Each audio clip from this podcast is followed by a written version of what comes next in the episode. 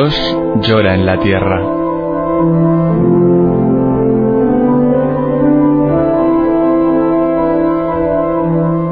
Un libro en el que Berenfried van Straten, el padre Tocino, fundador de Ayuda a la Iglesia Necesitada, recoge su experiencia cara a cara con el dolor, la miseria, el hambre y la opresión a lo largo de toda la geografía del planeta.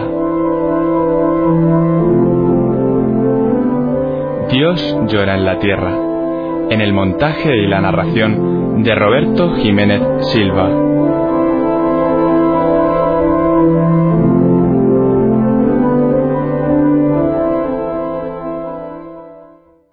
Capítulo 36 Y de nuevo Caín ha matado a Abel. Antes de lo que hubiéramos podido suponer, la tormenta soviética ha descargado en tierras checoslovacas. En pleno verano, la primavera de Praga se congeló hasta convertirse en un glaciar invierno en el que perecieron muchas ilusiones respecto a un comunismo más humano, a la libertad y a la paz. Cuando en 1968 se demostró claramente que el anhelo de libertad en Europa Oriental no podía reprimirse por más tiempo, los dirigentes soviéticos decidieron salvar su posición con métodos estalinianos. Cuando en el mes de abril Praga publicó un programa comunista en el que había muy poco o nada de Marx, Moscú ordenó una lucha sin cuartel contra los intelectuales rebeldes. Los contrastes se agudizaron. La revocación de innumerables sentencias, la vuelta de los condenados inocentes a la fallida sociedad marxista y las tragedias humanas que a miles emergieron de los expedientes y de las actas de los procesos de rehabilitación, amenazaron con acelerar la decadencia del imperio rojo. La rebelión de la naturaleza humana, que reivindicaba sus seculares derechos, se propagó como un fuego. Se pusieron de nuevo al descubierto incancelables diferencias de cultura y nacionalidad. Volvieron a florecer tradiciones religiosas consideradas como aplastadas por la apisonadora de la dictadura. Parecía que estaba en trance de alborear el día de la libertad. Entonces sobrevino el golpe del coloso soviético. Cuando se cometió el crimen, yo estaba en la frontera como espectador inerme del dolor que se causaba a un pequeño pueblo inocente. En la frontera entre Ver y Peterskaya, la bandera checoslovaca ondea a media asta. Los aduaneros han puesto en sus garitas divisas patrióticas, retratos de dirigentes comunistas arrestados y manifiestos redactados en ruso dirigidos a los soldados soviéticos. Me dejan pasar a mi riesgo. A lo lejos, el castillo fortaleza de Bratislava se dibuja lentamente sobre el cielo sin nubes. Más cerca, en la encrucijada de las carreteras para Budapest y Praga, se hallan los carros soviéticos un soldado fatigado, que no sabe probablemente lo que hace y dónde se halla, me cierra el paso. Pido poder hablar con un oficial y le explico en alemán que soy sacerdote y he emprendido un largo viaje desde Roma para visitar al obispo enfermo de Trasna. Él alza los hombros y me envía de nuevo a Austria. Es la una y media. En este mismo momento en Bratislava, se entierra a Danka Kosanova, la joven de 17 años muerta ayer por los ocupantes en el umbral de la universidad. De cuando en cuando oigo ráfagas de fusil ametralladora.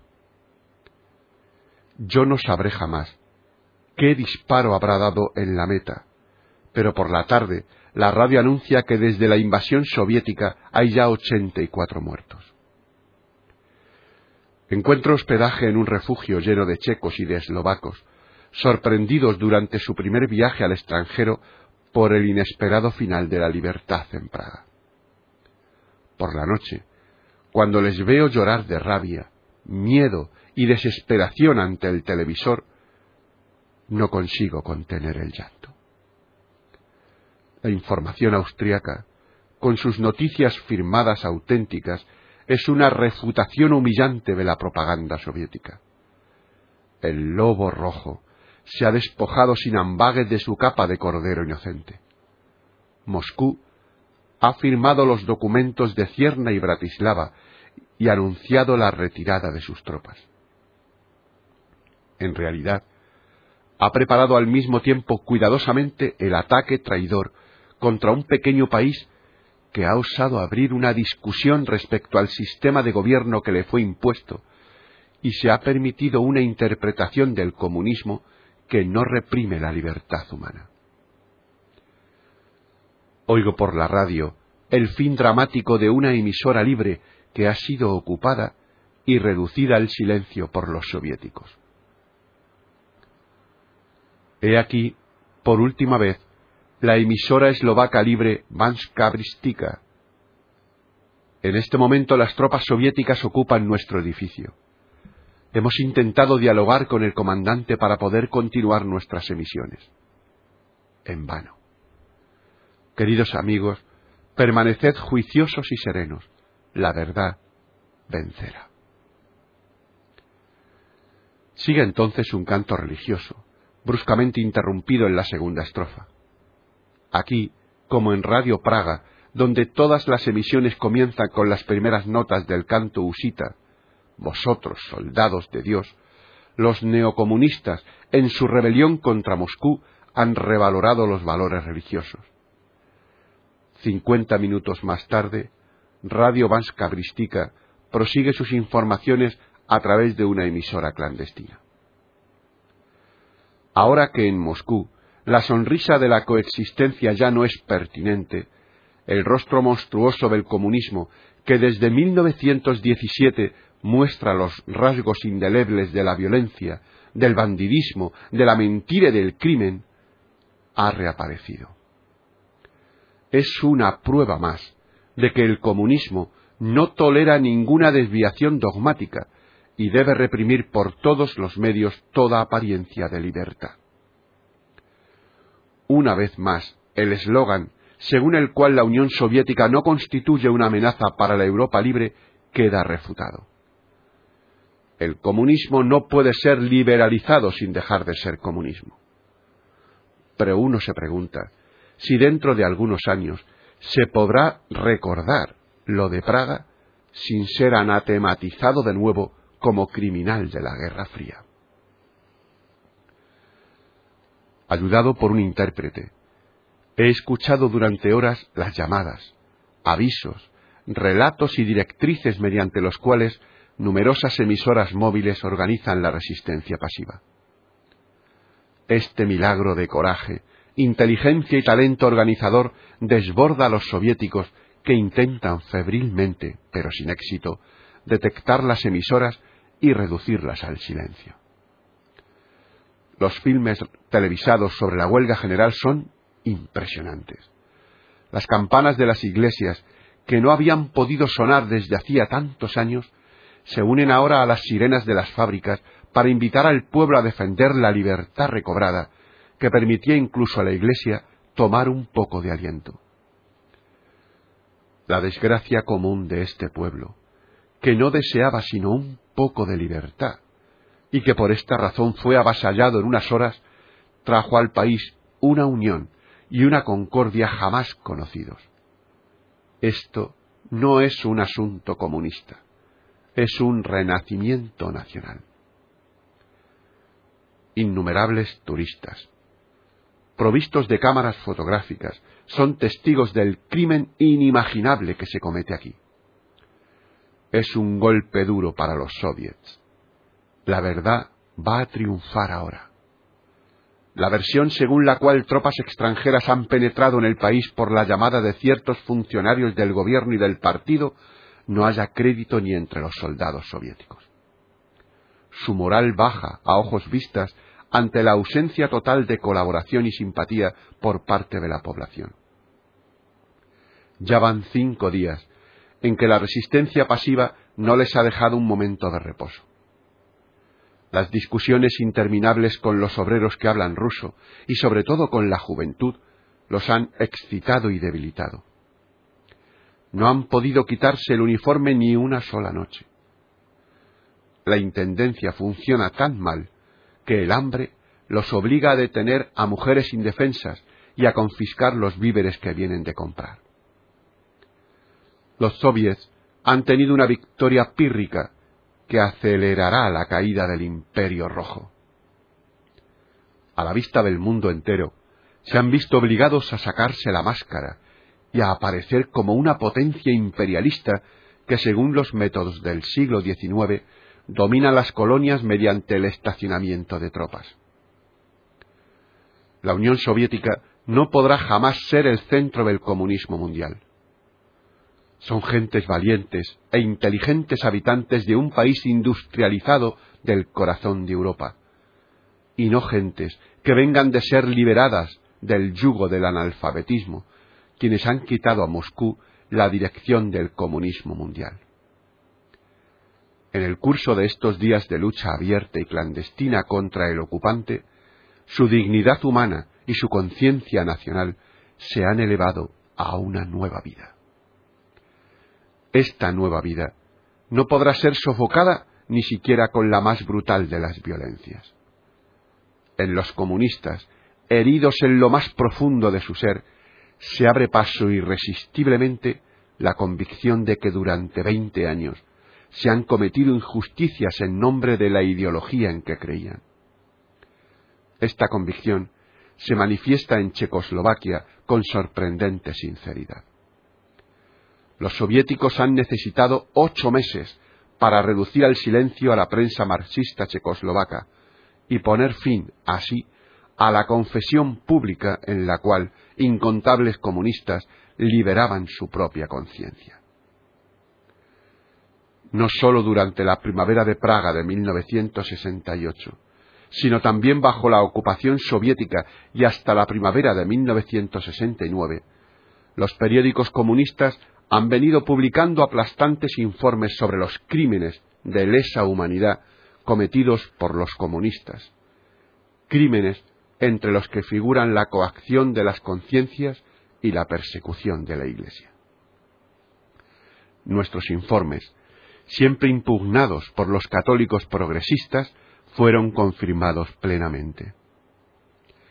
En nuestra acción en favor de la Iglesia perseguida obtuvimos aliados comunistas.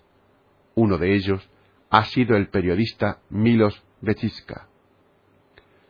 Bajo el título Ángeles entre nosotros, publicó en la revista checoslovaca Reporter del 20 de febrero de 1969 una conmovedora argumentación en pro de la rehabilitación de 7.646 monjas supervivientes y de 1.100 sacerdotes y religiosos que todavía hoy son tratados en Checoslovaquia como parias. A causa de este artículo, Reporter fue prohibida. Pero la voz de Milos Betiska no enmudecerá. He aquí su testimonio. Llevan un hábito sombrío y una gran cruz sobre el pecho. Hasta hace muy poco reinaba en torno a ellas un silencio estratégico. Se hablaba de ellas solamente para injuriarlas. Estuvieron expuestas a la opresión y a toda clase de discriminaciones, pero soportaron su suerte con una sonrisa en los labios, considerando que el Gólgota forma parte igualmente de su vocación. Porque aquí abajo, y de nuestra parte, ellas no esperan ninguna recompensa, ni por su generosidad y su caridad, ni por las humillaciones y tormentos que padecen. Ellas esperan una vida futura en otro mundo, porque el nuestro les ha hecho comprender desde hace años que entre nosotros no hay justicia para ellas. Hay cosas que nosotros ignoramos o que queremos ignorar, que nosotros deseamos olvidar lo más rápidamente posible cuando las hemos visto. El mundo de la locura y de las alucinaciones, el mundo de los niños deformes, sin rostro y sin miembros, el infierno dantesco, el infierno sobre la tierra. Si tenéis valor para entrar en este mundo, encontraréis estos ángeles en medio de nosotros, estas mujeres de hábito con la cruz sobre el pecho. Allí las ha relegado nuestra sociedad. Yo he visitado estos lugares de horror y no podré olvidar ni los horribles pequeños monstruos, ni a Sor Iluminata o a Sor Ambrosia inclinadas sobre ellos con amor. De diez mil hermanas quedan siete mil seiscientos cuarenta y seis, de las cuales alrededor de cinco mil ejercen una profesión, mientras que las otras reciben una pequeña pensión. Se las encuentra en Slatinech o en Viznava, en Jabornik o en otros lados, en los hogares de Cáritas, en los orfelinatos y otros establecimientos de asistencia social. ¿Quién ha decidido la suerte de estas parias? ¿Quién las ha amontonado en conventos arruinados en los confines de nuestro país? ¿Quién ha ordenado que deben estar confiadas a la vigilancia de guardias implacables? ¿Quién las ha privado del derecho de ser religiosas? ¿Quién las ha expulsado de los hospitales y de las escuelas? ¿Quién las ha deportado de Eslovaquia a Silesia? ¿Quién las ha expuesto a la opresión moral y física? ¿Quién las ha ridiculizado, ofendido y más de una vez torturado en las cárceles? ¿Por qué razón había de hacerse todo esto en nombre del socialismo que está basado sobre el amor al prójimo y sobre la lucha por un mundo mejor. Puede afirmarse que el clima de los años 50 ha sido responsable de todo esto. Pero los ejecutantes de la injusticia, los transgresores de las leyes, fueron personas muy determinadas. En las noches del 14 al 15 y del 27 a 28 de abril de 1950, unos camiones se pararon delante de los conventos y sus ocupantes se pusieron a golpear las puertas. Las hermanas fueron sencillamente deportadas y se les hizo sufrir el largo calvario de lo desconocido, por el camino ilegal de la injusticia y del ultraje. Bajo la escolta de la policía se las ha trasladado a conventos abandonados para internarlas en ellos como prisioneras. Como si fueran condenados a trabajos forzados, fueron inmediatamente puestas a trabajar en fábricas textiles, en bosques y granjas colectivas, en tareas absolutamente extrañas a su formación. Ellas fueron dóciles, trabajando duramente y casi por nada, en todo caso, por un salario inferior al normal. Finalmente, fueron concentradas en casas arruinadas, en regiones lejanas, sin la posibilidad de mantener contacto con sus padres, sus parientes y sus hermanas de hábito. Buen número de ellas no resistieron estas pruebas y murieron. Muy pocas renunciaron a sus votos. La mayor parte ganan todavía hoy el pan cotidiano con un trabajo manual muy duro y en circunstancias inhumanas. Las que trabajan en el sector de la sanidad pública son las privilegiadas, aunque viven en la antecámara del infierno, con los locos, los enfermos incurables, los niños anormales e incluso ahí, hasta hace poco tiempo, estaban muy mal pagadas. No podían adquirir un diploma ni seguir cursos por correspondencia. ¿Cuándo ha sido esto posible? Y lo es todavía actualmente. Nosotros tenemos una constitución y ciertos derechos fundamentales tales como la libertad de conciencia y de religión, y durante los años cincuenta éramos partidarios resueltos de la Declaración General de Derechos del Hombre de 10 de diciembre de 1948. Artículo quinto. Nadie puede ser sometido a un tratamiento brutal, inhumano o degradante. Esto, no obstante, diez mil religiosas y dos mil religiosos han soportado un trato brutal y en extremo degradante, que no respondía a una pena formal, sino que constituía en realidad un atentado a sus derechos humanos. Artículo 9. Nadie puede ser arbitrariamente arrestado, privado de su libertad o exiliado. Esto, no obstante, la medida colectiva del año 1950 contra 12.000 religiosos y religiosas fue absolutamente arbitraria e ilegal y fue tomada sin forma de proceso alguno.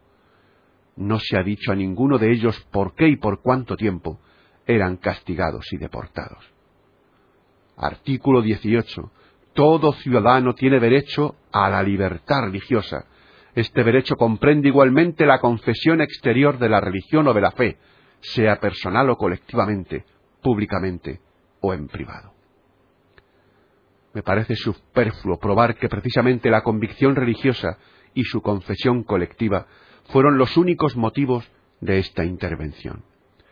Excepto algunas acusaciones ridículas, nadie ha intentado jamás dar un fundamento legal a esta intervención.